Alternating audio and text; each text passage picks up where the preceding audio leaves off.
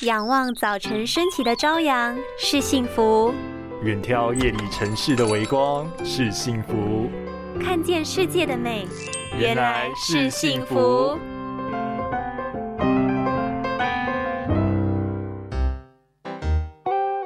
哇，夜诞城都是满满灯光布置哎，晚上看真的好美哦。对呀，哎，你看那边还有这个灯光秀也很漂亮哎，真的很有圣诞的氛围。虽然圣诞节灯光布置很漂亮，但也要小心眼睛有可能会受不了哦。相信大家最近走在路上，已经可以看到许多的椰蛋造景，感受到浓浓的圣诞气息，到处都有亮眼的灯光布置，真的好漂亮。